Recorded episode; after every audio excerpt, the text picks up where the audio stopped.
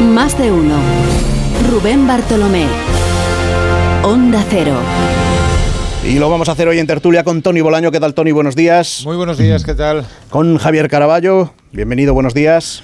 Muy buenos días. Y con Casimiro García Vadillo. ¿Qué tal? Buenos días.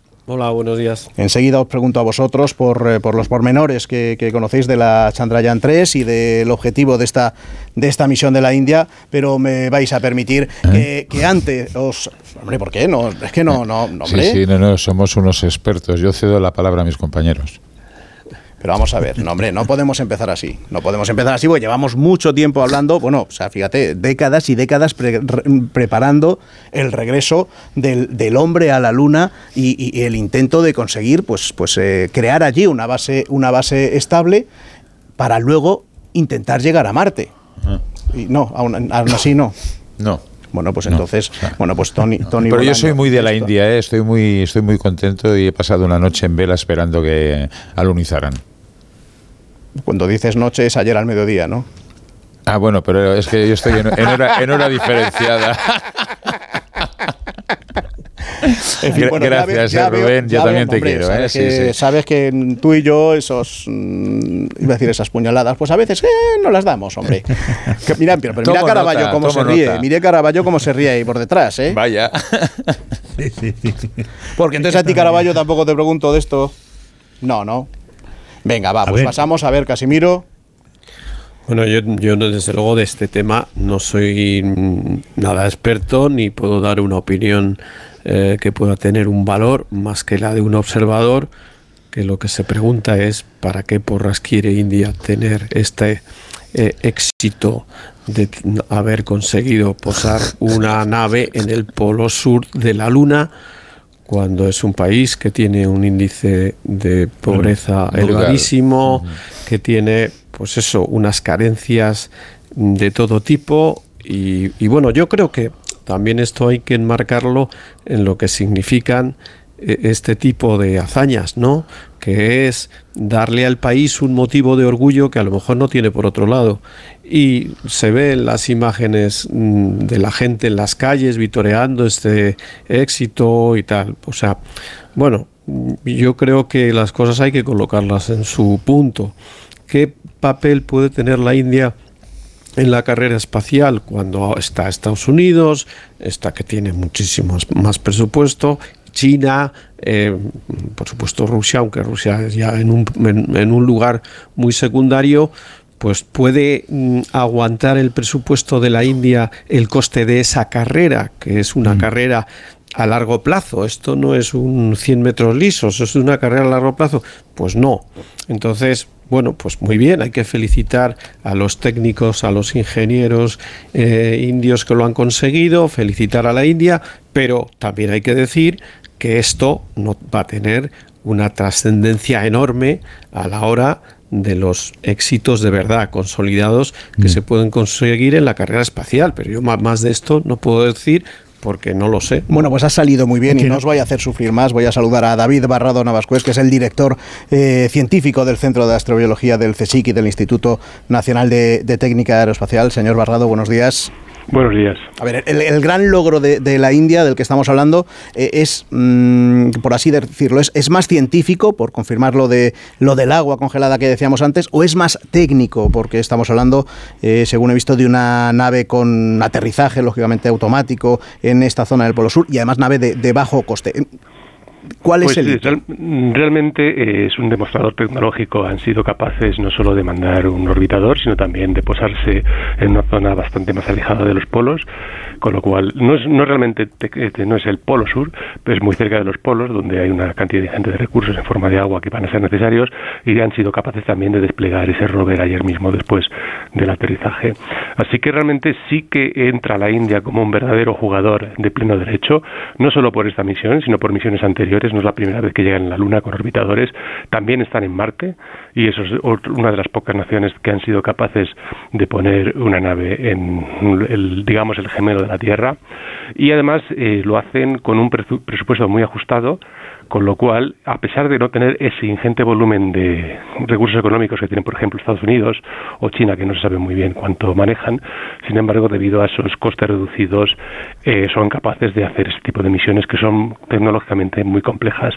Lo que es más, este tipo de misiones, además, no solo fomentan el orgullo nacional, signifique lo que signifique eso, sino que es una excelente carta de presentación, no solo para el país, lo que se llama el soft eh, power, sino también para las empresas que han participado. Mismo, si alguien se planteara hace un día o hace dos días comprar un televisor eh, coreano, por ejemplo, a mil euros frente a un chino, digo, perdón, frente a un indio a 200 euros, no lo hubiera comprado. Hoy mismo viendo la capacidad tecnológica del país, pues a lo mejor con ese coste-beneficio, ese, ese, equilibrio, pues te dicen, me compro el indio porque son, si son capaces de llevar una nave a la luna, pues seguro que el televisor va a funcionar estupendamente. O sea que también Así que tiene implicaciones, tiene, tiene realmente un, es un éxito no solo tecnológico, científico, sino también es un, un éxito de política exterior y comercial y de marketing y de imagen de, porque hoy en las portadas de todo el mundo eh, aparece eh, la imagen de, niños eh, indios sobre todo con, con, esa nave con el, la Chandrayaan 3 y se habla del paso de gigante que ha dado la India en, en materia e, espacial. Claro el gran objetivo eh, del que venimos hablando ya desde hace años es el de intentar eh, encontrar eh, agua helada en el Polo Sur, que es donde, donde se, se, sabe que está, para poder utilizar en futuras misiones. Claro, ahora que, la India ha logrado llegar muy cerquita del Polo Sur. ¿Esto quiere decir que ya va un paso por delante para que el resto de países ya a partir de ahora cuente siempre con la India cuando quiera establecer allí una misión? Mm, no, no necesariamente. De hecho, la misión india, mm, vamos a puntualizar varias cosas. De hecho, fueron ellos, la misión, eh, la Chandrayaan 1, la que primero detectó eh, agua en los polos sur, mm, sin verificación. Luego ha sido eh, otras misiones, NASA, etcétera, han sido capaces de hacer confirmaciones adicionales. Pero en cualquier caso, también ellos dependen, por ejemplo, de la Agencia Espacial Europea con colaboraciones a través de la comunicación con, la propia nave. O sea que realmente la colaboración internacional sigue siendo esencial para la exploración espacial. En cualquier caso, ellos tienen, por ejemplo, una futura misión con Japón, eh, que se lanzará dentro de unos pocos años, con lo cual vuelvo a enfatizar ese papel de la colaboración internacional. Es muy difícil estar solo en el espacio, eh, cuesta muchísimo dinero, cuesta muchísimos recursos humanos y es mejor hacerlo eh, con otras agencias, con otros países, porque cada uno también tiene su nicho de especialización.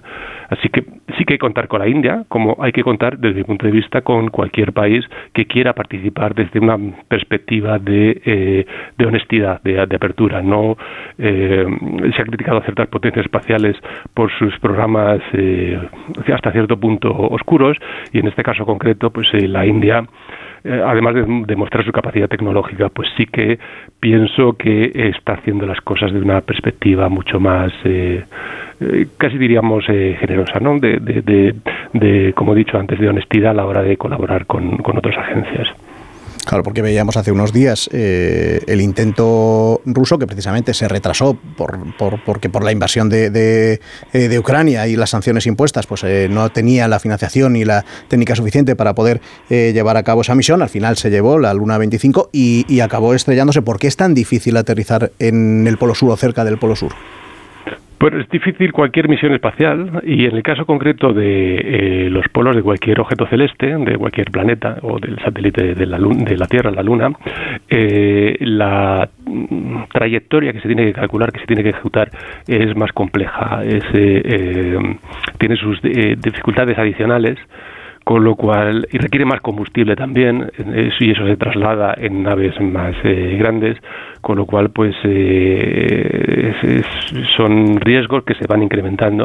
O sea que hasta ahora siempre ha sido, se han aterrizado más eh, naves cerca del Ecuador por esa facilidad en la gestión de la misión, pero ante la, el descubrimiento del agua en el Polo Sur, pues eh, se produjo ese planteamiento de tenemos que ir a los polos y tenemos que hacer un estudio detallado de, sobre lo que que hay que, sobre lo que hay allí para establecer en el futuro una presencia permanente eh, con objeto de pues, explotar los recursos o utilizarlo como estación de tránsito si llega, si desde el punto de vista técnico y financiero es, factible, que también es un análisis que hay que hacer.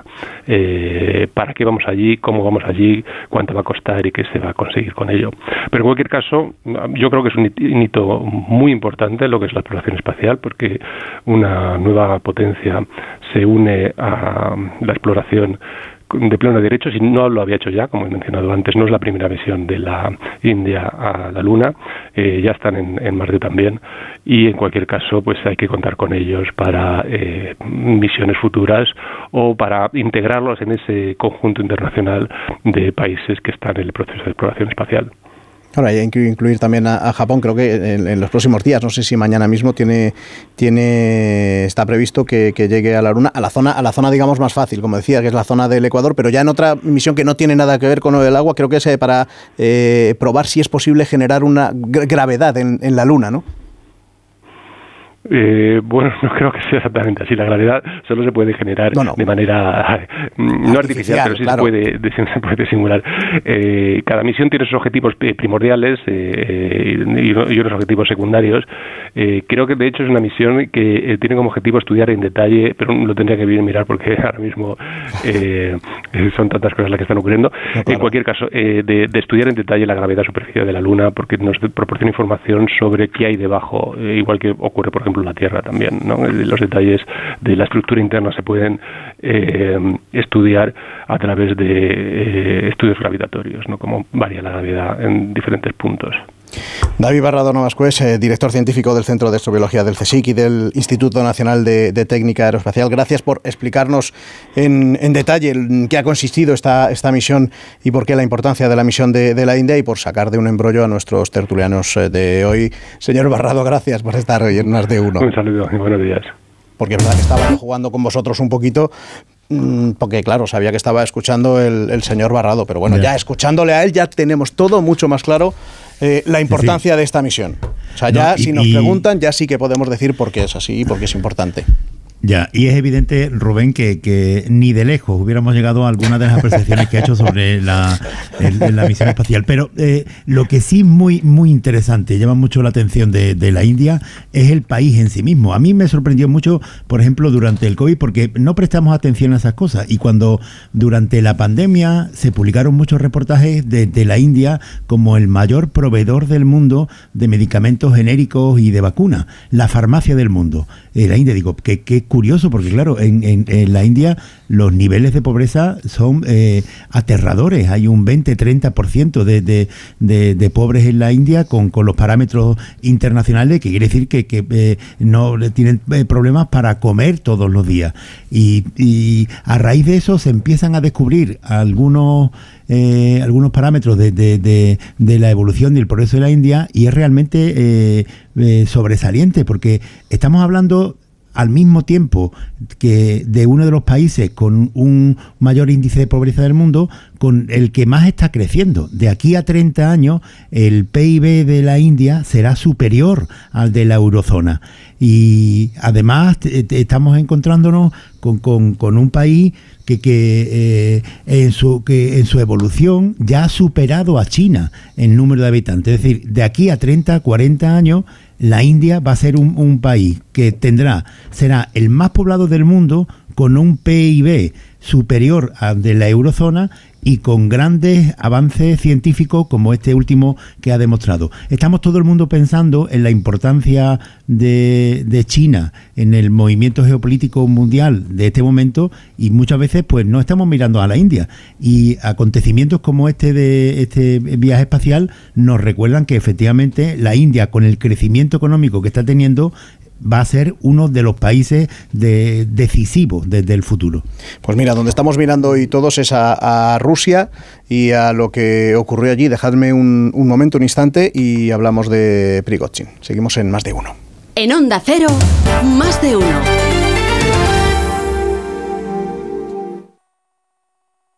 Hablemos claro. De vuelta funciona. Funciona tan bien que si nos escuchas y no eres un temerario, pagarás muy pocas multas y nunca perderás el carné. Garantizado. Bueno, sí, porque yo no he vuelto a pagar multas, aunque vengan. Yo las escaneo a vosotros y la verdad es que yo estoy muy contenta. Incluso os he recomendado. Encima pagáis si te retiran el carné. De vuelta.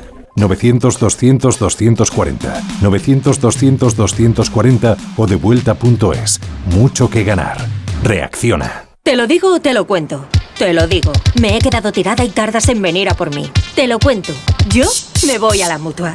Vente a la mutua y además de una gran asistencia en carretera, te bajamos el precio de tus seguros, sea cual sea. Llama al 91 555 5555. Te lo digo o te lo cuento. Vente a la mutua. Condiciones en mutua.es. Volverás de tus vacaciones con imanes para la nevera, postalitas que guardarás en un cajón para no volver a verlas nunca más y pareos que no vas a ponerte en Navidad. ¿Y de verdad vas a volver sin tu cupón extra de Navidad de la 11? Estas vacaciones no te olvides de comprar tu cupón extra de Navidad de la 11. Ya está a la venta con 80 premios de 400.000 euros y más de 970.000 cupones premiados. Compra ahora tu cupón extra de Navidad de la 11. A todos los que jugáis a la 11, bien jugado. Juega responsablemente y solo si eres mayor de edad. Es que esta casa se queda cerrada meses y cuando oyes las noticias te quedas preocupado. Es normal preocuparse, es una segunda vivienda. Pero si verificamos que alguien intenta entrar, podemos avisar a la policía para que actúe e incluso desaloje la casa. Aunque con las cámaras exteriores y los sensores podemos detectarlo antes. Así que tranquila, la casa está cerrada, pero bien protegida. Este verano protege tu hogar frente a robos y ocupaciones con la alarma de Securitas Direct. Llama ahora al 900-272-272. Aprovecha el sprint de ofertas en Carrefour. Solo hasta el 27 de agosto en Carrefour, Carrefour Market y Carrefour.es tienes el langostino cocido 40-60 piezas por kilo a 7 euros con 49 el kilo. Y el melón entero piel de sapo a 79 céntimos el kilo. Carrefour, patrocinador principal de la vuelta. Ahora llenar la despensa con el 3x2 de Supercor, Hipercor y Supermercado El Corte Inglés es facilísimo. Un 3x2 en más de 5.000 productos como este. Pack de 3 latas de atún claro en aceite de oliva Albo. Compra 3 y el pack sale por 5,06 euros. Sí, sí, llevas 3, pagas 2 y así en más de 5.000 productos. En Supercor, Hipercor y Supermercado El Corte Inglés. Precios válidos en Península y Baleares.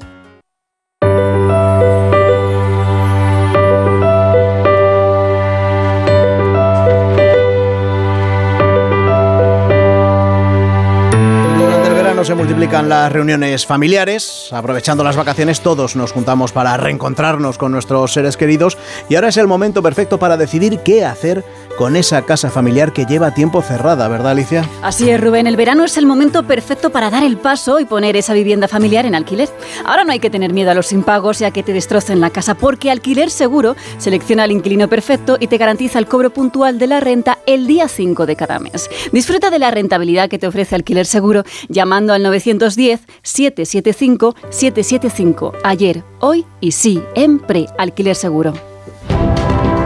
De uno en Onda Cero.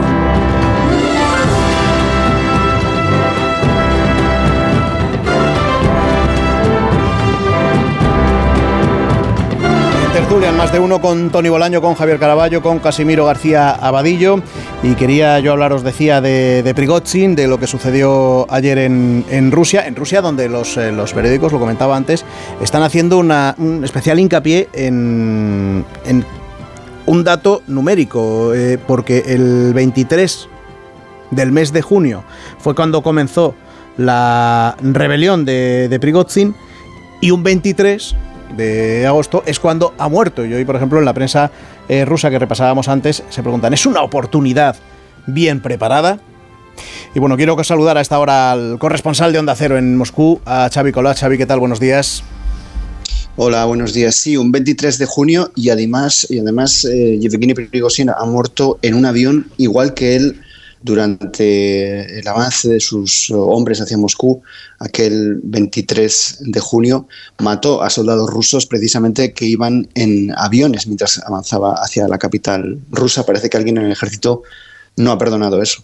Claro, y sobre lo que provocó la caída del, avión ayer, el de Prigozhin, eh, eh, Moscú está eh, diciendo o haciendo ver que ha sido una bomba, que se, se, debe a, a, un grupo terrorista, y lo que están diciendo los Wagner es que, que, han sido defensas antiaéreas. Claro, la investigación aquí la lleva el Kremlin, que es el que delimitó ayer rápidamente la zona, el que no está mostrando eh, ninguna imagen. Lo que sabemos es por los vídeos que se han grabado eh, los propios ciudadanos al ver caer el avión y que se ha publicado en, en redes, en redes sociales. Claro, la investigación mmm, oficial, digamos, ya es lo que cada uno queda, quiera, quiera creer, porque, porque el que la hace es el Kremlin, que es el que se sospecha que puede estar detrás, ¿no?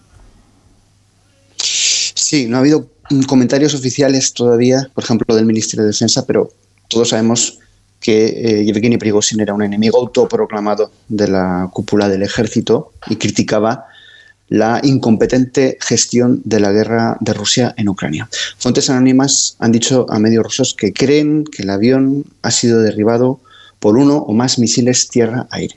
Y también un canal de Telegram vinculado a Wagner, muy importante, Grayson, ha dicho que, bueno, además de que Yevgeny Prigozhin era un patriota que había sido asesinado a manos de personas que consideran traidores a Rusia, es decir, desde dentro. La tesis de las defensas aéreas no es inocente porque apuntan a su enemigo, el Ministerio de Defensa.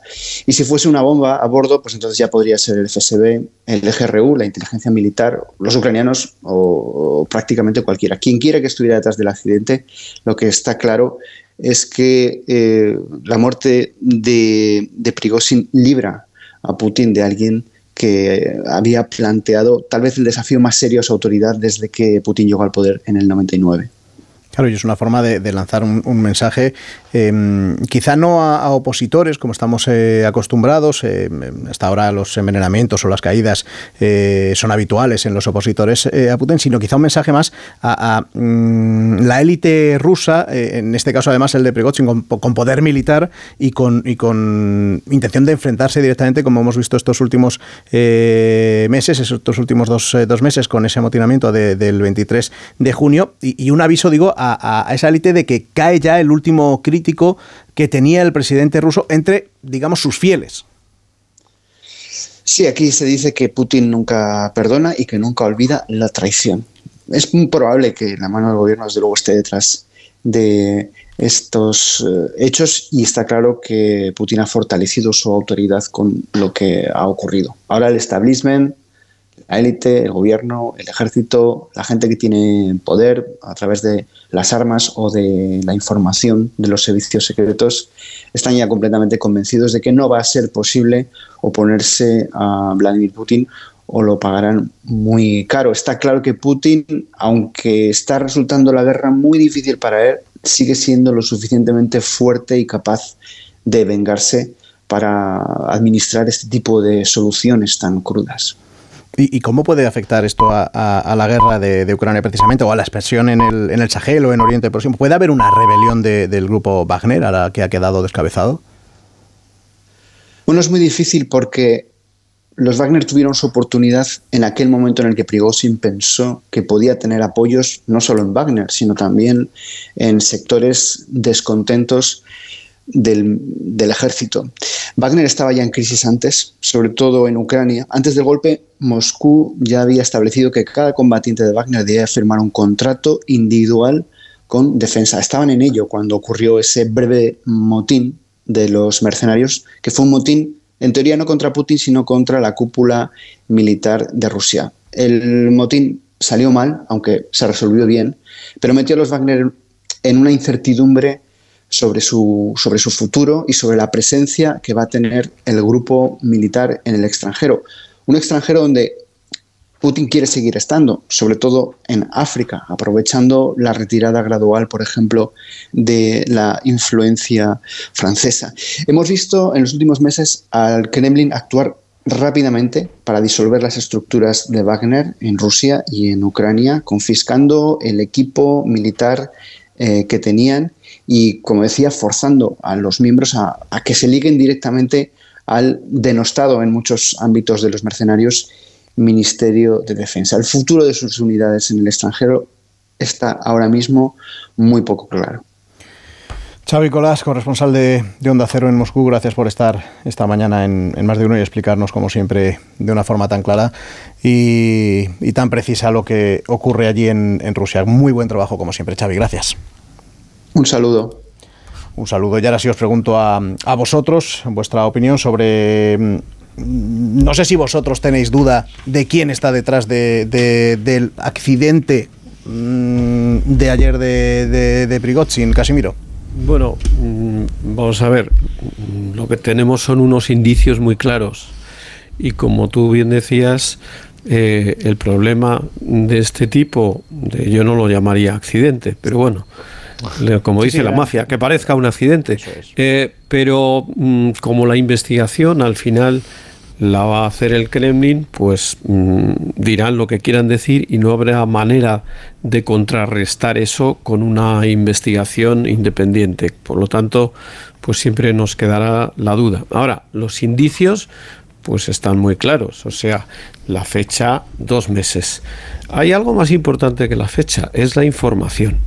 O sea, este era un vuelo privado, un vuelo, o sea, el avión era propiedad del propio Pigotzin. Entonces, mm, ¿quién tenía la información de que ese vuelo iba a salir no solamente con él, sino con la plana mayor de Wagner, entre otros, eh, Dimitri Utkin, que es el número dos y que fue, ojo, el jefe de los servicios de inteligencia del ejército.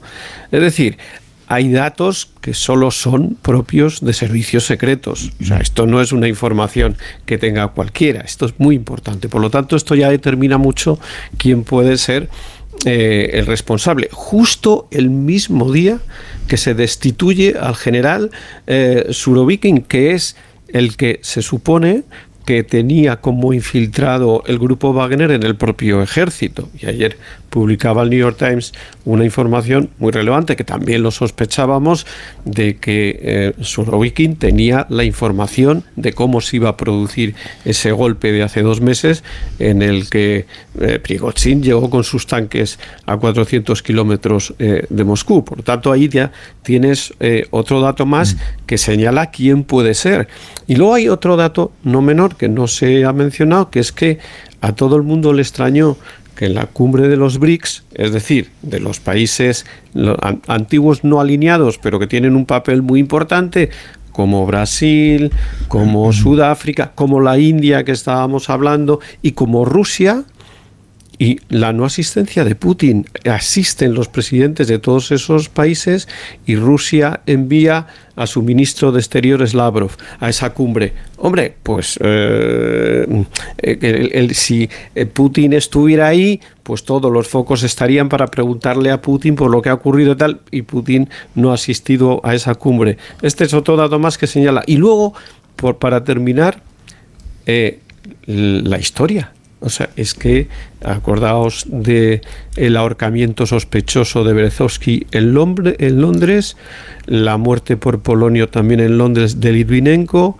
el asesinato de la eh, periodista Politoskaya, es decir, los que han sido enemigos de Putin declarados han acabado muertos.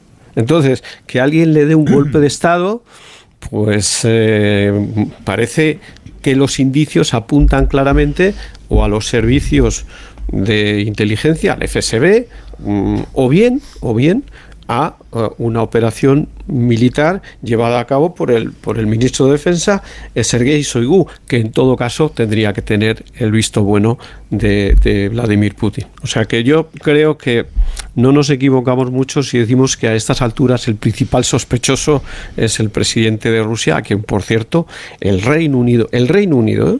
la primera ministra del Reino Unido acusó en la Cámara de los Comunes de la muerte de Litvinenko a Vladimir Putin directamente, o sea que con información, por supuesto, del MI, del MI6. En fin, eh, yo creo que estamos ante un golpe de, de mano de una persona. Los golpes de mano a veces lo que demuestran eh, es más la debilidad que la fuerza. Pero la dinámica, os recomiendo un libro que he leído este verano que me parece maravilloso para entender la dinámica de lo que está sucediendo. Se llama El mago del Kremlin, que es un libro de un italiano que da clases en varias universidades, que se llama Giuliano Dampoli. Y Aquí lo que se refleja es que para Putin eh, la dinámica del mundo sigue siendo como una partida de ajedrez entre dos. No hay más jugadores, Estados Unidos y Rusia. Y es una dinámica de poder. Y por lo tanto, todos los movimientos que haga el enemigo tienen que ser contrarrestados por la potencia rusa. Ya no, no, es una dinámica ideológica como ocurría cuando era la URSS, es una dinámica de puro poder. Mm. Y en ese sentido, Putin, que hay que recordar que fue agente del KGB durante bastante tiempo, responde a esos tics de devolver a Rusia el poder del imperio y el poder militar y el que y, y las tácticas y la manera de actuar del estalinismo, que es quien se mueve, no solo que no salga en la foto, es que no sale en ningún sitio, desaparece. Carballo. El lunes, eh, después de muchísimo tiempo, vamos, desde de, dos meses, porque fue en junio cuando eh, llegaron aquellas noticias de, de, la columna de tanques que iba avanzando hacia Moscú y, pareció algo muy inquietante. Desde aquel intento de, digamos, golpe de Estado de, del grupo Wagner, de Prigozhin, que se abortó, eh, había desaparecido de, la actualidad y justamente el lunes de esta semana reapareció Prigozhin con un vídeo que eh, mucha gente vería, eh, estaba en, algún lugar de África y, bueno, él estaba hablando como si ya hubiera pasado todo aquello de, de Rusia, hablando de, de que el grupo Wagner era eh, la liberación de, de, África y estaba intentando recabar más mercenarios, reclutar más, más mercenarios para, para el grupo, eh, grupo Wagner. Eh, no sabía Prigozhin que en aquel momento ya tenía la diana puesta y que tres días más tarde estallaría el avión en el que iba a volar, estaría volando desde, desde Moscú hasta San Petersburgo.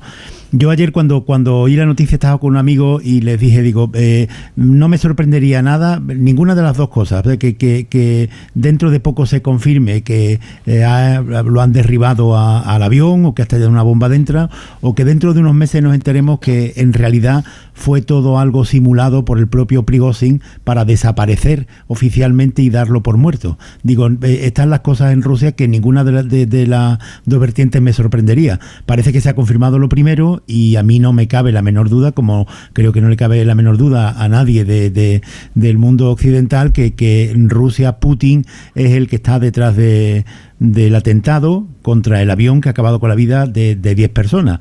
La eh, mayor incógnita en este momento se las planteabas tú al corresponsal porque claro, en el avión eh, viajaba también la cúpula del, del grupo Wagner.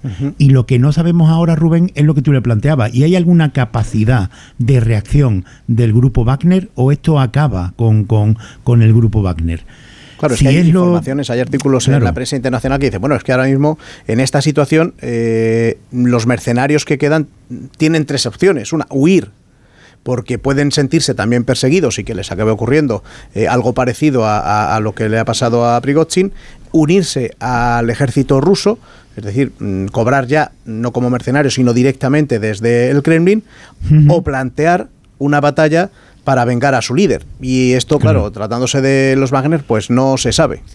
Claro, por eso, porque vamos a ver, en el dentro de, Rusia, lo que significa este final de Prigozhin y del enfrentamiento duro del grupo Wagner con, con Vladimir Putin y su ministro de Defensa, hasta ahora, eh, lo que eh, nos revela es eh, el deterioro y, y, la crisis interna que hay en Rusia por la guerra de Ucrania. El grupo Wagner hace menos de un año, estaba trabajando en la guerra a las órdenes de Putin y termina abiertamente enfrentado a Vladimir Putin y Putin termina presumiblemente asesinando a Prigozhin después de que él eh, intentara dar un golpe de Estado. Eh, es que claro, esta convulsión interna que hasta ahora ha sabido controlar Vladimir Putin eh, terminará estallando en cualquier caso.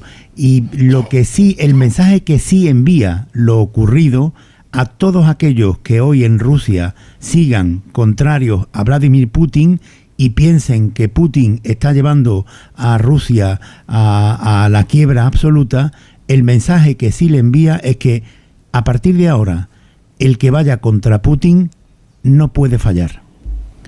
Tony. Bueno, mis compañeros yo creo que han eh, delimitado bien el terreno de juego. primera incógnita, eh, es un mensaje a los oligarcas, pero este movimiento es a la desesperada o realmente Putin está consolidando el, el poder eh, único en, en Rusia. Segundo, ¿qué pasará con Wagner? ya no sé, en Ucrania, pero es que sobre todo el papel que están teniendo los mercenarios en, en África, que en estos momentos es eh, todo un polvorín. Y luego me ha hecho gracia de las tres eh, interrogantes que ha planteado Javier Caraballo, el último, que es un, toda una estrategia para hacer desaparecer al líder del grupo Wagner, etcétera, etcétera, etcétera. Bueno, esto corre como la pólvora eh, en las redes sociales, porque está haciendo las delicias de los conspiranoicos eh, profesionales. Está ahí, está ahí. Y yo ya, eh, viendo lo que está sucediendo en Rusia, cualquier cosa, cualquier cosa es, es posible. Tendremos que estar muy atentos a los próximos días, porque ¿saldrá un nuevo líder en Wagner? Claro, esa es Porque, la, claro, duda. porque no solamente es la guerra, no solo- o sea, es el negocio. Es el negocio. O sea, es, luego, el, eh, un líder con la suficiente fuerza como para, digamos, mantener el control sobre todas las unidades de Wagner. Y luego, hombre, también no- no nos engañemos. O sea, en las tácticas de la mafia y del KGB siempre hay aquello de mo- hacer movimientos para encontrar un amigo en el, en el momento más adecuado en las filas contrarias. O sea, tendremos que estar expectantes. Yo de lo que no tengo dudas, lo, digo así de claro, es que siguiendo lo que apuntaba eh, Casimiro García Vadillo, el que no sale en la foto, aquí lo, lo han modernizado y el que, el que se mueve, la palma. Claro, y es el aviso mm, que así los- se interpreta a los oligarcas, Claro, eh, pero- también para que ayuden a, a- a financiar el, eh, la guerra. O sea, al final Claro. eh, está suponiendo un gasto no previsto por eh, Putin, está devaluando el, el rublo. Eh, Fijaos que, que en la reunión de Johannesburgo de, de esta semana de los eh, BRICS, no ha ido Putin por, por esa orden eh, de detención de, de la Corte Penal Internacional, pero sí que ha mandado el mensaje claro de eh, los países de los BRICS, es decir, eh, Brasil, China, eh, Sudáfrica o India, que quieran eh, grano, solo me lo van a poder comprar a mí. O sea, necesita dinero y necesita que los que mm, teóricamente eh, a través de este grupo son sus socios también le den dinero. Claro, pero por eso eh, esto hay que ligarlo con los ataques a todos los almacenes de grano de, de Ucrania Claro. para que, que los están dejando, digamos, sin, sin el potencial para poder exportar todo esto. La promesa de Putin hace menos de un mes en San Petersburgo, donde dijo que iba a dar cereales gratis sobre todo en África. Eso es. Con lo cual, bueno, eh, también aquí se abre otro interrogante. Dentro de la oligarquía rusa, ¿habrá alguien capaz de hacer un movimiento alternativo? Por lo que parece, no. Por lo que parece, no. Pero tampoco conocemos esos entresijos, porque de golpe y porrazo puede aparecer alguien y los movimientos se aceleren. Pero en Rusia, en estos momentos, controlar el KGB es muy importante. Sí. Ahora, yo creo que ah, mm, ha pasado algo también este verano importantísimo y es eh, la caída del rublo, el desplome del rublo, lo que significa que las sanciones internacionales a la economía rusa están haciendo ya un daño muy importante y como el Banco Central de Rusia se ha visto obligado a elevar muchísimo los tipos de interés. ¿Esto qué significa? Que el ruso de a pie, que hasta ahora la guerra la veía como algo que sí, que donde, oye, morían compatriotas, pero era una guerra que se podía ganar, era una guerra de orgullo nacional, pero que no estaba afectando demasiado a la vida normal. Hay que tener en cuenta que los, el gas, por ejemplo, es mm, prácticamente no gratis, pero casi gratis, que el combustible es muy barato, etcétera. Pero la vida del ruso medio, del ruso del trabajador, de la persona de la calle que considera a Putin un héroe, a partir de este verano se ha encarecido muchísimo. Los precios han subido, los tipos de interés han subido y la vida va a empeorar. O sea, por eso yo decía al principio que estos gestos de fuerza a veces son una manifestación de debilidad. O sea, lo que este es un movimiento preventivo. Oiga, cuidadín, a ver si ahora que las cosas van a venir bastante mal, aquí sucede algo. Miren, miren lo que, lo que pasa con los que se mueven. Ahora, eso mm, vamos a ver luego con el tiempo mm, mm, qué, va ocurriendo en la sociedad rusa, donde hasta ahora la gran fortaleza de, por supuesto, tiene, tiene tres cosas eh, Putin a su favor por el momento. Una, que ha devuelto el orgullo nacional y ahí está incluso la propia rehabilitación de Stalin como figura patriótica. Mm, dos, que controla los servicios secretos y por ahora el ejército, y tres, su alianza con la Iglesia Ortodoxa. Estos son los tres mm, bases, las tres patas de este banco que sustentan a Putin. Pero, ¿qué va a pasar cuando la vida de los rusos, del ciudadano ruso medio, empiece a ser cada vez peor. ¿Cuánto podrá aguantar eso? Esa es una de las grandes incógnitas que tenemos, no a una semana vista, pero sí a meses vista, sobre todo teniendo en cuenta que la guerra, por lo que parece, va a durar todavía mucho más. Iremos viendo lo que va pasando en las próximas semanas, efectivamente, en los próximos meses y el efecto que tiene también este descabezamiento del grupo Wagner. Pasan ahora 17 minutos de las 9 de la mañana, de las 8 de la mañana en Canarias. Hay otros asuntos eh, de los que hablar. Por ejemplo, tenemos el caso de mm, Luis Rubiales y esa eh, Asamblea General Extraordinaria que se celebra mañana a mediodía y de la que quiero que también habléis, pero no ahora, sino dentro de un momento, después de esta pausa. Seguimos en Onda Cero.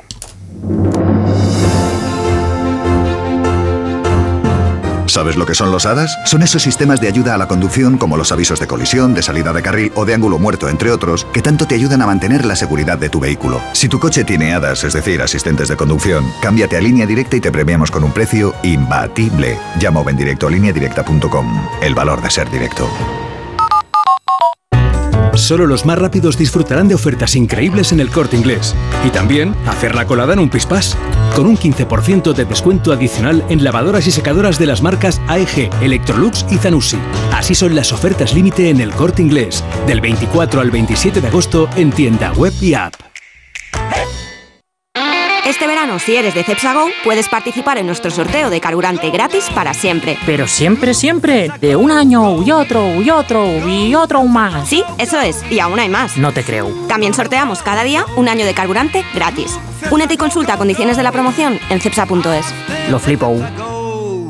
¿Qué mayor está ya Andrés? Este año empieza ya la universidad. ¿Cómo pasa el tiempo? Por cierto, ¿qué vamos a hacer con la casa de los papás? Lo mejor es que la alquilemos. Podemos llamar Alquiler Seguro que nos garantizan el cobro de la renta siempre. Alquiler Seguro. Más de 21.000 propietarios satisfechos en toda España. Llama al 910-775-775. Ayer, hoy y siempre. Alquiler Seguro. Hablemos claro. De vuelta funciona. Funciona tan bien que si nos escuchas y no eres un temerario, pagarás muy pocas multas y nunca perderás el carné. Garantizado. Bueno, sí, porque yo no he vuelto a pagar multas, aunque vengan. Yo las escaneo a vosotros y la verdad es que yo estoy muy contenta. Incluso os he recomendado. Encima pagáis si te retiran el carné. De vuelta. 900-200-240. 900-200-240 o devuelta.es. Mucho que ganar. Reacciona. De uno en Onda Cero.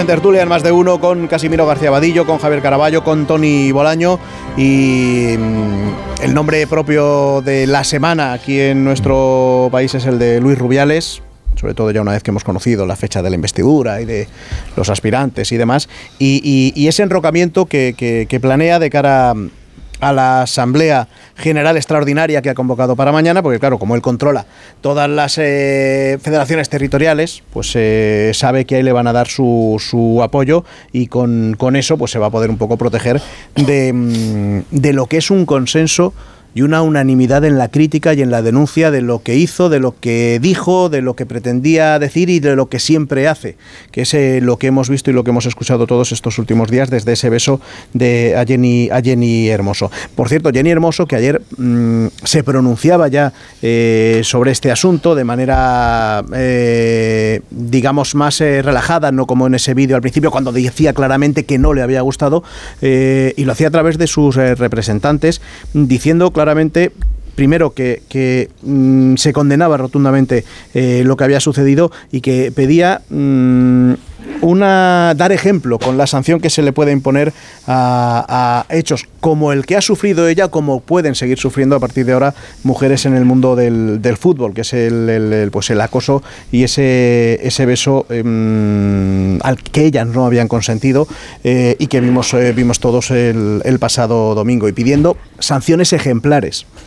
Mm, Claro, eh, esto ya se ha interpretado como que es el, estoque definitivo, la estocada definitiva para hacer caer a Luis Rubiales, mm, pero como la federación ha, abierto un expediente eh, para estudiar una posible sanción y existe esa posibilidad que venimos contando en, en Onda Cero, Rafa Fernández, de que utilicen eso precisamente para hacer una trampa, la duda es por qué el gobierno hasta ahora, ni en el pasado, en los últimos meses ha tramitado las denuncias que estaba recibiendo a través del Consejo Superior de Deportes contra eh, Luis Rubiales, ni en estos días que llevamos de esta semana, con cuatro denuncias ya que tiene sobre la mesa, no ha tramitado ninguna y no ha elevado ninguna al Tribunal Administrativo del Deporte. Y no sé si, si tenéis alguna explicación, porque lo que dicen tanto Víctor Francos, el presidente del Consejo Se- Superior de Deportes, como el ministro Iceta, es que hay que esperar a ver lo que hace la federación y si eso ya nos satisface a todos. Tony. A ver, es que eh, lo, que han, lo que han contado nuestros compañeros de deportes tiene mucho sentido, porque eh, Rubiales está intentando... A ver, moción de censura no puede haber, porque estamos a un año de las elecciones y según los estatutos de la federación, las mociones de censura se tienen que hacer eh, un año y medio antes de que se convoquen las elecciones, con lo cual esa fórmula eh, liquidada. ¿Por qué el Consejo eh, Superior de Deportes no, no tramita la denuncia? Porque el Tribunal Administrativo del Deporte acepta la denuncia que se aplica de forma inmediata, pero, pero esa aplicación de forma inmediata depende de la Asamblea de la Federación de Fútbol. Una federación que hasta hoy el señor Rubiales controla total y absolutamente. La jugada que apuntan nuestros compañeros tiene todo el sentido del mundo. No pueden llevarlo al tribunal administrativo. Bueno, pues eh, acepto una sanción de un mes y punto pelota. Y eso eh, pasa desapercibido. Esa es la, esa es la jugada. Claro, el, el tema es si fuera por lo penal, pero lo, lo- lo penal, a ver, a ver, después del movimiento de ayer tarde de Jenny Hermoso, bueno, podemos encontrar alguna, algún camino, pero insisto que lo veo bastante, bastante complicado. Esta es la situación. O sea, Rubiales, ¿por qué ha convocado la Asamblea mañana? Para controlar la situación y los tiempos. ¿Por qué el gobierno espera a ver cómo avanzan? Porque fijaros que hemos oído muy pocas voces dentro del mundo del fútbol masculino abrir la boca. El presidente, del Getafe. Exacto, o sea, fijaros, ¿eh? el presidente del Getafe. Eh, bueno, aquí los asambleístas son 140. Hombre, alguno podía haber eh, dicho alguna cosa, no se ha dicho nada, o sea que ahí sigue controlando. Bueno, eh, esto es un toma y daca. El gobierno no puede cesarlo de forma fulminante, o sea, porque las, enti- las entidades deportivas es cierto que dependen del Consejo eh, Superior de Deportes, pero tienen su propia autonomía, sus propios estatutos y sus propias fórmulas jurídicas. Y todos sabemos que en una federación de fútbol echar al presidente no es que sea difícil, es casi imposible. No, pero se hizo mm, en el 17 con Villar. Sí, sí, claro, y fíjate lo que costó. ¿eh? ¿Y quién ganó? Rubiales. O sea que no sé si fuimos de Guatemala a Guatepeor. Yo quiero, quiero pe- perdona, Casimiro, lo- la única solución digna para este señor es dimitir. Porque esto es la gota que colma el vaso. ¿Qué hace yéndose como de- denuncia al confidencial? eh, Ayer denunció al confidencial en un viaje con una señora a, a costa de los fondos de la federación. Grababa ministros, grababa al presidente del gobierno, eh, trapicheaba absolutamente con todo, con todas las informaciones que hemos conocido, eh, con sus charlas con Piqué. O sea, ¿de verdad este señor tiene que seguir al frente de la federación?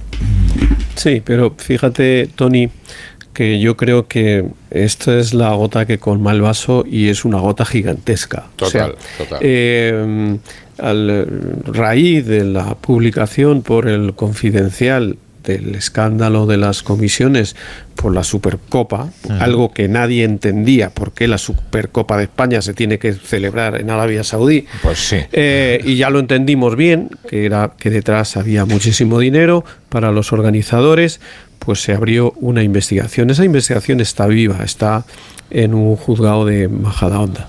A través de esa investigación nos hemos enterado de ese viaje que no está justificado, pagado a Nueva York con fondos de la federación.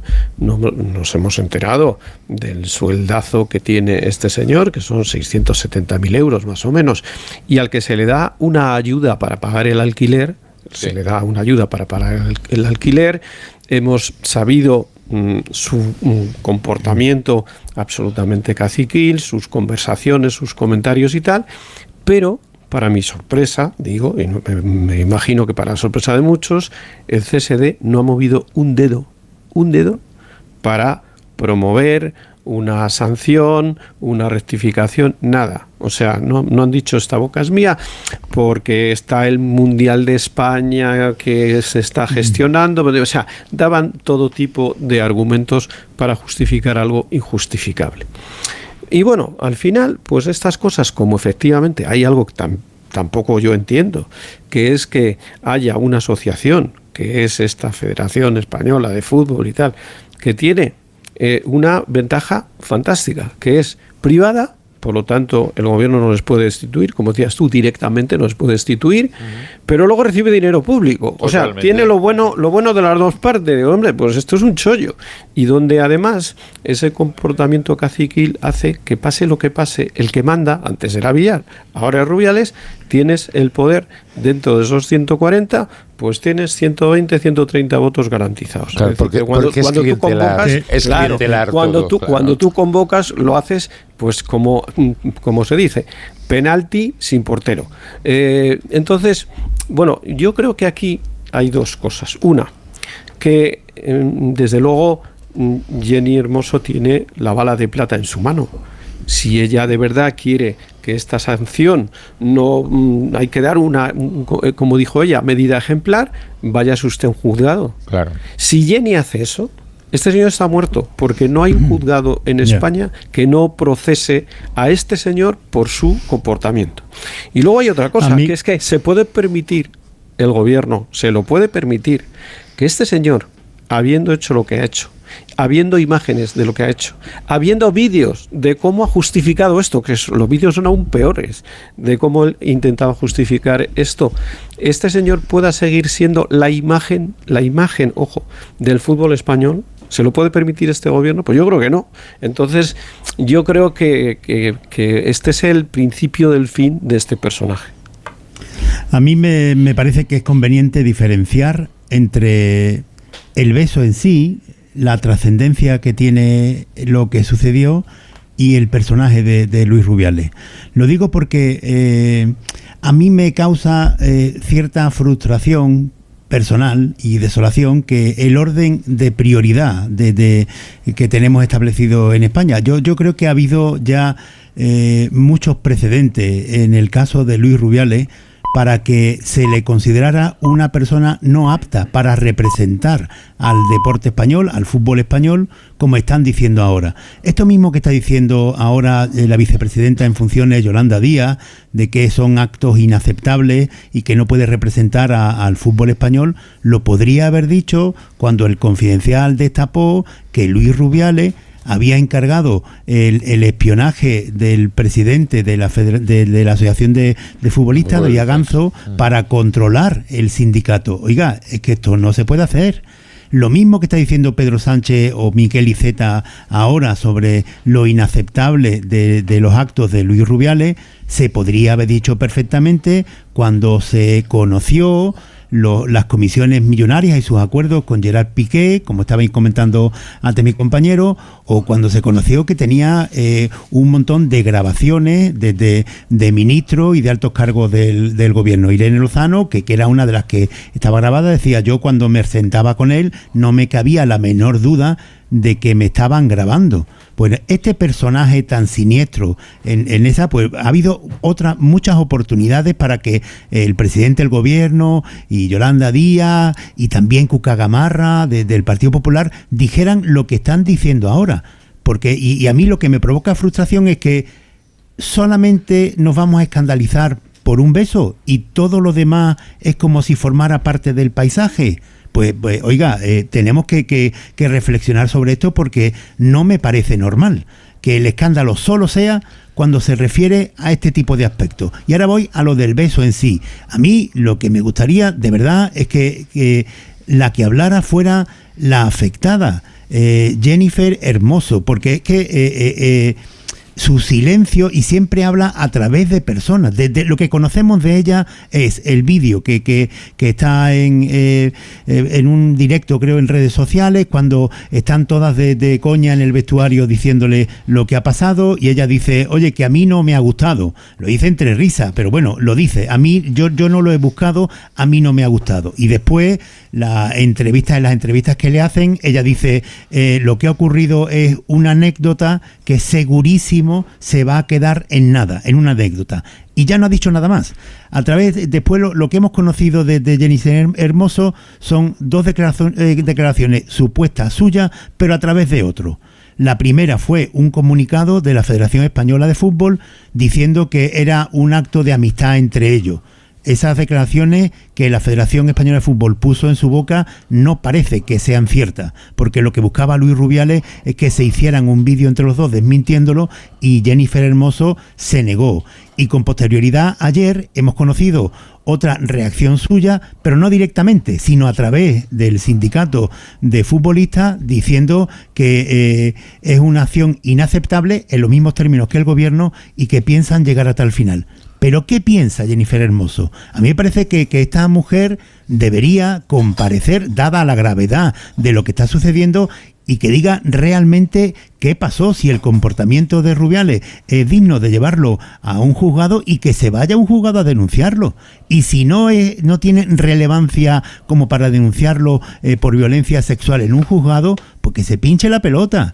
Y ya digo, Rubiales ya tenía muchos precedentes anteriores para que se considerara exactamente lo mismo que ahora, que no puede representar al fútbol español.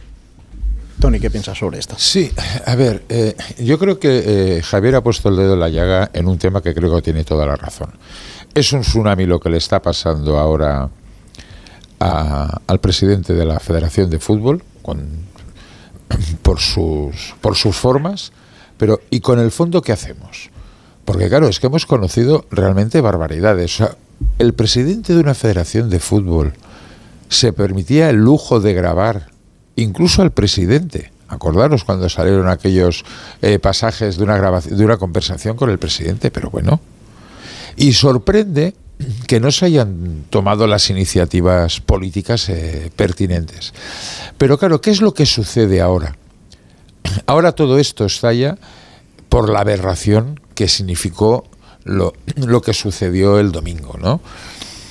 Pero bueno, fijaros que tampoco tenemos todas las garantías. Y es verdad lo que dice Javier, si Jennifer Hermoso va y presenta una denuncia, el panorama cambia radicalmente, pero por la vía administrativa no hay ninguna garantía que la Asamblea puede bloquear puede bloquear la sanción hasta que haya sentencia. Y algunos se piensa que el Tribunal Administrativo del Deporte va a tomar una decisión en un par de días. ¿Verdad que no? Bueno, pues esta es la, situación. Pero por primera vez, por primera vez hay una cierta unanimidad por parte de los de los partidos políticos en este tema, que también, dicho de sea de paso, ya era hora.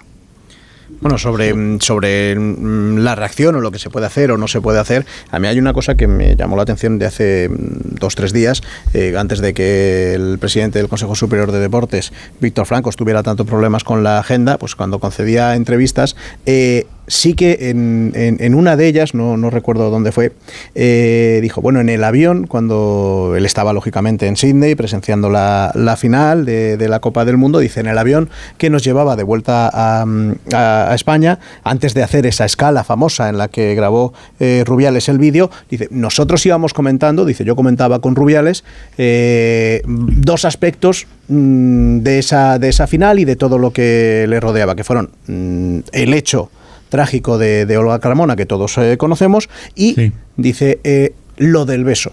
Dice, pero no, no nos dimos cuenta, dice Víctor Franco, de lo que era hasta que nos empezaron a llegar mensajes. Claro, teniendo en cuenta que estamos hablando precisamente del, del representante allí del gobierno, a mí esa declaración me llama, me, me llama poderosísimamente que- la atención, ¿y- y por porque es lo mismo que dijo Rubiales en el vídeo y que, y que estaba trasladando eh, eh, en la propia federación.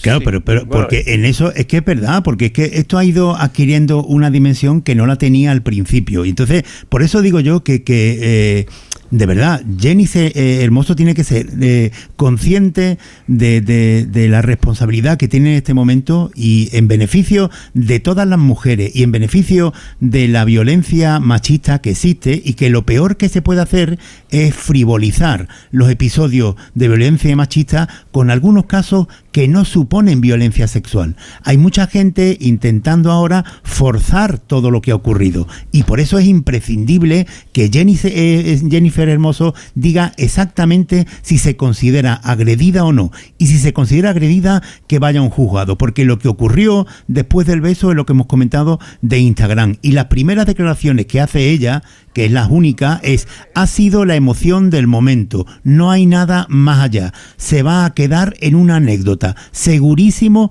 que no va más allá. Y al día siguiente, la, la madre de Jennifer Hermoso, en espejo público de Antena 3, dice más o menos lo mismo. Y ahora ya esto pasa a que Jennifer no habla ella, sino que habla su sindicato por ella y dice que estos eh, eh, son hechos eh, inaceptables y que van a llegar hasta el final. Bueno, ¿dónde está la verdad? Yo quiero saberlo, con independencia, ya digo, de que Rubiales, no solamente por este gesto, sino por el, el de eh, algo impresentable, de, de, de, de- de tocarse la entrepierna con, con la infanta Sofía y la reina al lado. O sea, que este tipo no puede seguir ni un segundo más en la federación. Pero no frivolicemos con la violencia de género ni con la violencia sexual. Por favor. Casimiro, No, y yo- cerramos. Yo, creo que, mm, como decía y como hemos repetido, la clave la tiene eh, Jennifer Hermoso. Si ella va a un juzgado, esto está en otro plano ya y, y pasamos a otra, a otra fase.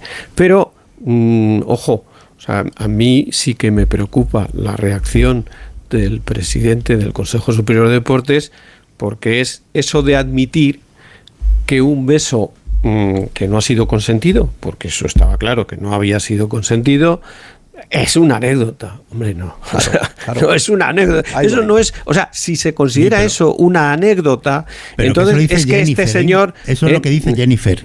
Vamos a ver, Jennifer ha dicho las dos cosas. Ha dicho eso Jennifer- y ha dicho que a ella no le gustó. Un- si no te gusta es que no es consentido. O sea, Eso. eh, hay que ser eh, coherente. Ella dijo, eso no me ha gustado. Eso lo dijo en el vestuario. Por lo tanto, eh, mm, habí- ahí había una manifestación de que ella no estaba contenta. Bueno, luego, a- a- mm, no sé si os fijasteis en la reacción cuando la famosa foto a bajar del avión, que nadie se quería poner al lado de este señor. Pero si eso lo juntamos con ese comportamiento que has dicho tú antes, Javier, de señalarse la entrepierna, de luego coger a las jugadoras como las que estaba cogiendo en el campo y tal, pues estamos ante un comportamiento machista. ¿Es una violación? No. Sí, sí. Es, es- estamos ante un comportamiento machista clarísimo, que además, ¿sabéis cuál es el problema en relación a los otros temas, que probablemente sean más graves? Que hay imágenes. Y una Sí, imagen sí. vale más que mil palabras. Eso lo ha visto toda España. Bueno, lo ha visto todo el mundo, porque esto se está hablando Sí, sí, en todo el pero- mundo. pero, entonces, Casimiro, que yo- entonces, esto es gravísimo. O sea, no Que podemos yo creo que este bueno, tipo, que yo creo que este tipo está, está listo, este, este, este no sobrevive a esta historia porque el gobierno es verdad que no tiene un mandato directo sobre la federación, pero eh, evidentemente no puede ser presidente de la Federación Española de Fútbol con el gobierno en contra. Y el gobierno ha bajado el pulgar y Luis Rubiales le tiene, desde mi punto de vista, tiene los días contados. Eso eh, Sí, eh, sí, está. es Y- así, y es así. está bien que ocurra, pero digo que a continuación, vamos a ver, es que para darnos cuenta que este tipo es un impresentable, no tendría que haber llegado a lo de el beso con Jennifer, que dentro de todo lo ocurrido puede ser incluso un asunto menor. El más escandaloso, pero menor. Y entonces, vamos a revisar nosotros nuestro índice de valores y de exigencia de las responsabilidades de los dirigentes públicos cuando ocurren cosas como las que han ocurrido con Luis Rubiales y nadie le da importancia. Oiga, no, esto no puede ser.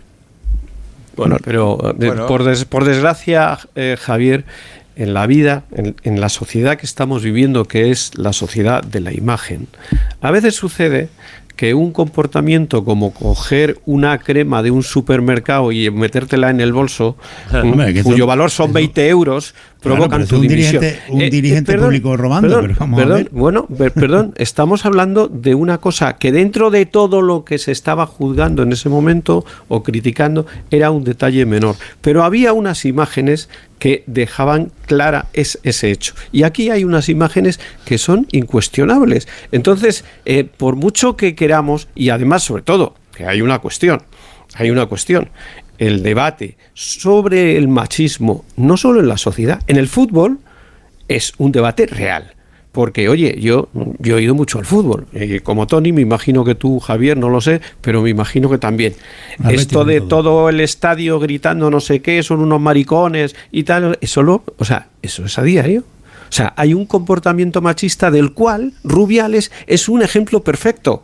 O sea, y estoy seguro, y estoy seguro de que hay mucha gente en esa asamblea y dentro del mundo del fútbol que dirán, pues yo hubiera hecho lo mismo. Ese es el valor simbólico que tiene este caso, más allá de la gravedad penal o no. Tiene un valor simbólico que es, en el fútbol hay machismo, hay No, mucho machismo. Mucho machismo, pero además eh, eh, hay, hay otro elemento diferencial, Javier, con lo que tú apuntas del tema de, la, mm, de las grabaciones, de los viajes, etc. Hay una investigación judicial en ese tema. Eh, Hay una investigación judicial y nos guste o no, hay una presunción de inocencia y hasta que un juez no dictamine, pues ahí estamos todos colgados de, de la brocha. Pero en este caso eh, estamos hablando de que el representante del fútbol español tiene que ser el representante del machismo incorpore que hay en el deporte español, sobre en todo en este- el fútbol, sobre todo en el fútbol, no nos, eh, como dice muy bien Casimiro, no nos engañemos. Entonces, claro, ahí es donde revienta toda la, la defensa que tiene montada el señor eh, Luis Rubiales en todo, eh, desde que llegó a ser presidente de la, de la federación. ¿Y él qué es lo que ha hecho en todo este tiempo? Los 140 asambleístas, entre, entre los que está el eh, entrenador de la selección femenina, se van a reunir mañana para qué? Para cerrar filas. Porque ese sentimiento de, va, hombre, va, que esto no ha sido nada, eh, que ha sido, que ha sido una gracia, perdona, fue lo que dijo Rubiales, acordaros, justo en el vestuario. Cuando bromeaba con que ahora en el Exacto, viaje este a Ibiza, que, exacto, que, que- que les ha exacto. invitado en la federación a, a las campeonas del mundo, dice, allí vamos a celebrar la boda, esa gracieta también que se le Sí, ocurrió sí. en otra demostración también de, Bueno, de lo pues esta es la realidad que tenemos en, esta, en este país. Bueno, quedan 16 minutos para llegar a las eh, 10 de la mañana, 16 para llegar a las 9 en Canarias. Tengo que hacer una pequeña pausa y enseguida hablamos de, de- no de lo que va a pasar mañana en esa asamblea, sino de lo que puede pasar o de lo que se está trabajando para que pase o no dentro de, creo que son 33 días. Seguimos, ahora os pregunto, en Onda Cero. Más de uno. Onda Cero. Lo quiero, lo tengo. Lo quiero, lo tengo. Lo quiero, lo tengo. Mi Kia lo quiero, lo tengo. Este verano, mi Kia lo quiero, lo tengo. Estrena tu Kia. Este verano, con condiciones especiales. ¿Lo quieres? Lo tienes. Condiciones especiales hasta el 31 de agosto de 2023. Más información en kia.com. Kia, descubre lo que te inspira. Ven a Takay Motor, concesionario oficial Kia en Fuenlabrada, Móstoles y Alcorcón, o visítanos en takaymotor.com. En la playa, en la montaña, perdido en una isla, estés donde estés, vende tu casa estas vacaciones con Vivienda 2. Accede a tu oficina virtual y ten el control de la venta de tu vivienda en tan solo un clic. Confía en Vivienda 2, la empresa inmobiliaria mejor valorada por los usuarios de Google y disfruta estas vacaciones. Los Hernández son muy amables, recogida a domicilio, de cortinas y edredones, de alfombras y de tapiz.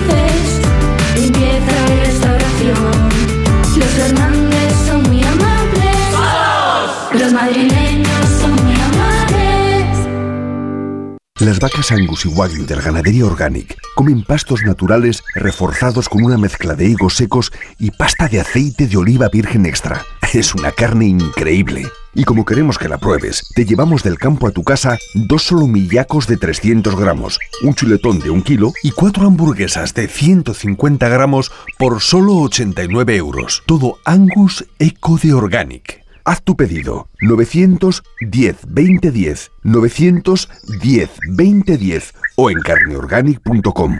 Organic, la mejor carne del mundo.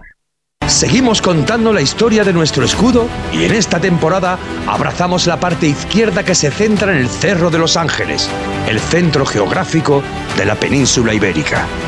La razón de ser del club es su ciudad y un espíritu de superación forjado en su emblema. Por eso, esta temporada, nuestras camisetas lucirán esa parte de nuestro escudo y de nuestra historia. Getafe, en el centro de todo. En FTOME tenemos el coche que quieres de entrega inmediata y al mejor precio. Más de 200 vehículos usados, seminuevos y de flota interna, con garantía oficial de la marca y de FTOME. Entra ya en ftomeocasión.com o ven a nuestros concesionarios de Madrid, Alcalá de Henares y Guadalajara. Date prisa y no te quedes sin tu coche de ocasión. Recuerda, ftomeocasión.com, tu amigo profesional. Las barbacoas son divertidas. Disfrútalas en los lugares permitidos. Evitemos los incendios. Que este verano no vuelva a ser un verano de fuego. Onda Cero. Comprometidos con la sostenibilidad y contra el cambio climático.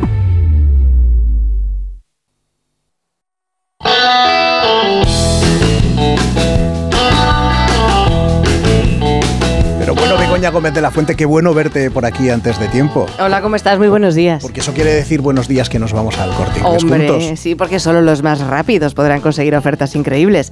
Llegan al corte inglés las ofertas límite, ese momento perfecto para que los más despiertos puedan hacerse con grandes productos con los mejores precios. Encuentra así una increíble selección de accesorios para sacarle el máximo partido a los últimos días de verano, con todo el 60% de descuento en accesorios de playa de las marcas LT y Latouche y un 50% menos en todos los sombreros y tocados y en todas las sandalias de las mismas marcas, excepto artículos de continuidad, y un 50% de descuento en todos los artículos de bisutería de la marca Lucenter. Y en moda hombre también hay descuentos increíbles, como un 60% de descuento en una gran selección de prendas de Medio Tucci y Joyce o camisas de manga corta, polos y bermudas a 16 euros de Dustin. Así son las ofertas límite, solo en el corte inglés y solo hasta el 27 de agosto en tienda web y app.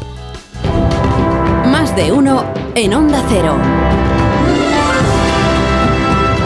Seguimos en tertulia, en más de uno, en Onda Cero, con Tony Bolaño, con Javier Caraballo, con Casimiro García Abadillo. Y del tema que nos falta aún por, eh, por tratar es el de la investidura. Ya tenemos fecha, eh, anunciada ayer por Francina Armengol, Armengol, 26 y 27 de septiembre. Es decir, mm, consigue Núñez Feijóo el tiempo que, que- solicitaba eh, hace un par de días para, intentar convencer sobre todo al PNV o, o a Junts para que se abstenga en una en una segunda en una segunda votación donde ya sería necesario solo eh, tener más si es que, no es. Y, recordando esto que dijo ayer aquí eh, González Pons el vicesecretario del Partido Popular que dice bueno Pons o sea, Junts es un partido que salvo tres o cuatro casos eh, mm, de personas que han cometido delitos, el el de- con el resto se puede hablar perfectamente, Tony. Hombre, yo creo que hay que felicitar al señor González Pons porque, como muy- hoy muy bien escribe Josep Martí Blanc en La Vanguardia, eh, nos ha recordado a Eugenio, ¿no? Contando chistes. Porque, claro, eh, el, el señor González Pons, estamos hablando del señor Esteban González Pons del Partido Popular. Los mismos que han dicho durante años que, vamos, Junts será poco menos que, que vamos, eh, repudiable y que eran los culpables de un golpe de Estado. Y ahora resulta que te dice esto ayer. Yo, yo no daba crédito, ¿no? Yo pensé que había sido un error, pero bueno, juegan, juegan un poco el Partido Popular a crear la expectativa de que lo pueden conseguir. O sea, eh, el PNV les ha dicho ya varias veces que no, pero bueno, ellos siguen en, siguen en esa tesitura. Ahora se abren a negociar con Junts. No veo yo a Junts dando apoyo al Partido Popular, a no ser de que el Partido Popular ya de entrada acepte las condiciones del pacto que se firmó para, para la mesa. Y bueno, ahora la última gran ocurrencia del aparato de, de agitación y propaganda del Partido Popular es a los diputados críticos del PSOE. Habrá un poquito de culturilla general. O sea, en, la- en las candidaturas del Partido Socialista Obrero Español en estas elecciones generales, críticos con Pedro Sánchez, ni uno. Sí, básicamente es como la asamblea de la federación. Con Bueno, Rubiales, sí. oye, pero a ver, pero es que esto es así. O sea, el señor Fijó también ha intentado hacer listas a su imagen y semejanza, Sí, sí, como claro. todos los líderes políticos. Claro. Entonces, claro, ahora jugar a la entelequia, a la chorrada, perdonarme, de que vamos a buscar a los críticos para que haya tres o cuatro votos. Bueno, están intentando jugar a que puede existir una posibilidad y crean esta entelequia, esta utopía, porque claro, tienen que estar un, un mes cuando se reúnan con el PNV, como dice el señor Esteban, y les digan, bueno, que nos reunimos porque es una cuestión de educación, a la que, que vaya bien, eh, entonces, ¿qué nos contarán? Bueno, pues habrá que esperar hasta que llegue ese momento, ya, claro. pero o sea, bueno, oye, no decir, aquí mal. negociar puede negociar todo el mundo, lo, lo Claro. quiere hacer y se postula para ello, eh, y, y- y tiene además el mandato de- del rey, el Partido Popular, y lo sigue haciendo el, el candidato del Partido Socialista, Pedro Sánchez, esperando eh, un fracaso precisamente en esa investidura de, de porque, claro, Pero fíjate, eh, Rubén, lo que, eh, lo que contaba yo el martes. O sea, primero que la, la fecha elegida es para no, no pillarse los dedos, porque una repetición electoral en fiestas navideñas eh, sería un castigo a todos los partidos. Eso es lo más tranquilizador de ayer, sí. ¿eh? O sea, eso es, digamos, la primera.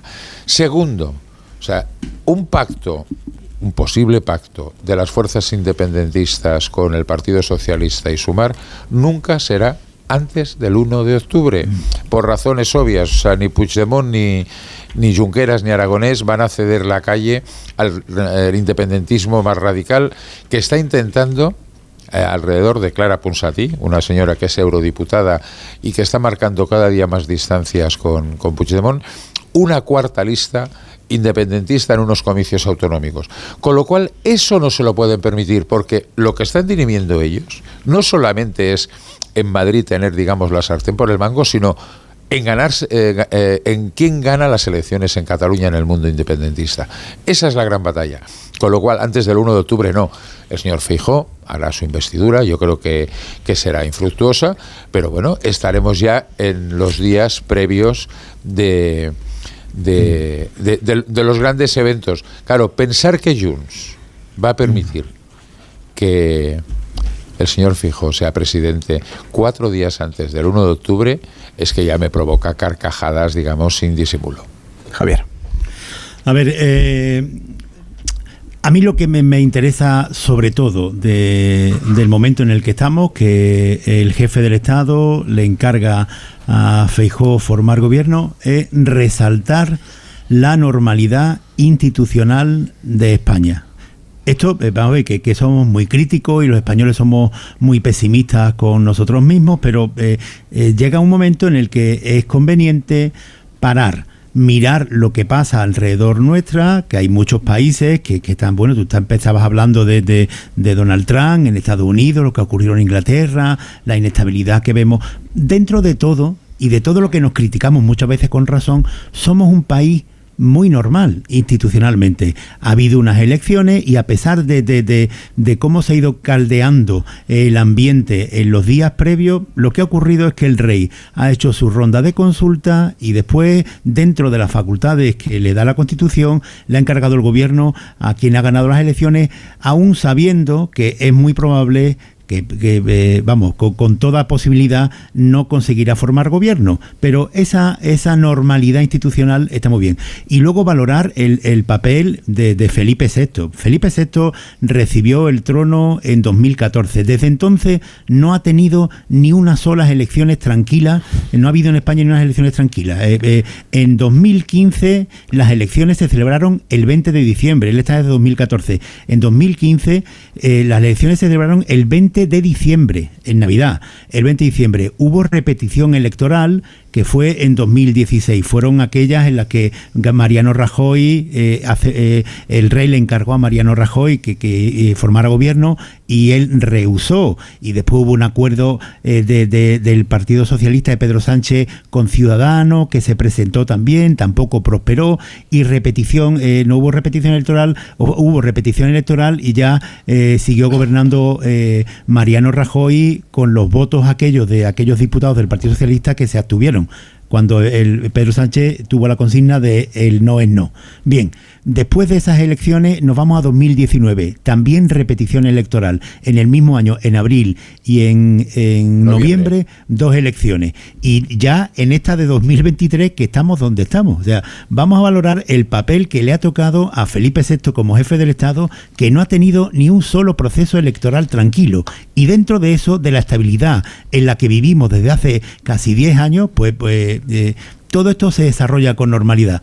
A partir de ahí, yo creo que eh, la oportunidad que se le presenta a Núñez Feijó como líder del PP no es la, una oportunidad para gobernar España, porque eso difícilmente lo va a conseguir, pero sí es una oportunidad enorme para reconducir al Partido Popular y su propio liderazgo, porque yo los veo bastante desnortados.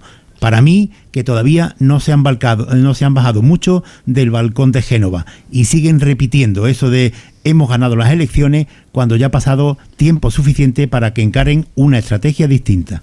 Venga, Casimiro, y ya cerramos. Sí, a mí también me sorprendió lo de González Pons, mm, sinceramente. Me parece que ese es un giro político que no se puede explicar con dos palabras porque es un giro de profundidad. Entonces, yo creo que esto es, es importante, ¿no? Porque tú dices, marco una línea roja con Bildu, pues me parece muy bien. Pero mm, si tú has estado diciendo hasta hace 24 horas que ese partido ha abanderado un golpe contra la, la Constitución, pues hombre, mm, decir que bueno, que excepto dos o tres, también eso lo puedes, también lo puedes decir de Bildu, excepto los que están procesados, pues, o sea, me parece que es un giro que mucha gente, mucho votante del Partido Popular no va a entender. Y luego además mm, un poco sin sustancia de verdad, porque si hay pocas esperanzas de que convenza al PNV, mucho menos, bajo mi punto de vista, a Junts, porque Junts, o sea, Junts sigue teniendo, lo hemos dicho en esta tertulia varias veces, sigue teniendo la llave del gobierno. Puede provocar elecciones con su abstención o darle el gobierno a, a, mm, a Nú- Núñez Feijóo si vota en contra de- del Partido Socialista. O sea, tiene en su mano el futuro. Entonces, eh, mm, la única esperanza que podría tener el PP o que puede tener el PP es que Junts, por no conseguir lo que pretende, que es mucho, y que veremos que va a intentar sacar lo de la amnistía y el tema del referéndum, por lo menos que haya un compromiso en esta legislatura de que lo va a haber. Si como venganza a ese no conseguir las cosas, como castigo mm, a, a Sánchez de rebote le da el gobierno a, a- Núñez Feijóo. Pero en una negociación abierta de Junts y del PP, sacar un acuerdo, eso yo lo veo, si no imposible, porque en política imposible no hay nada, casi imposible. Bueno, estamos a la expectativa. Alicia, no tendrás unos Callahan por aquí. Pues sí, pe- ya sé que no tenéis ganas, pero os tenéis que marchar con unos Callahan, yo os los regalo, ¿vale? No os preocupéis. va, va, mira. va. Y además, unos preparados para el próximo otoño-invierno, porque la colección ya está a la venta en nuestra web, en callahan.es, y dirás, qué bonita ocasión para un momento especial ponerme unos buenos zapatos que se adaptan a mis pies y a mi forma de caminar. Son los Callahan, diseñados con la nueva colección, equipada con la tecnología Adaptation. Se adapta al pie, pasando de la comodidad al lujo de tus pies. Tecnología, diseño y confort a buen precio. A la venta, donde? En las mejores zapaterías y en callahan.es. Tony Casimiro, Javier, gracias por estar con nosotros. Mira, Javier, otra vez no te he preguntado, se me ha quedado colgando lo de Tinder, así que me lo apunto también para la próxima, que lo tenemos ya pendiente del otro día. Está sonando la. están sonando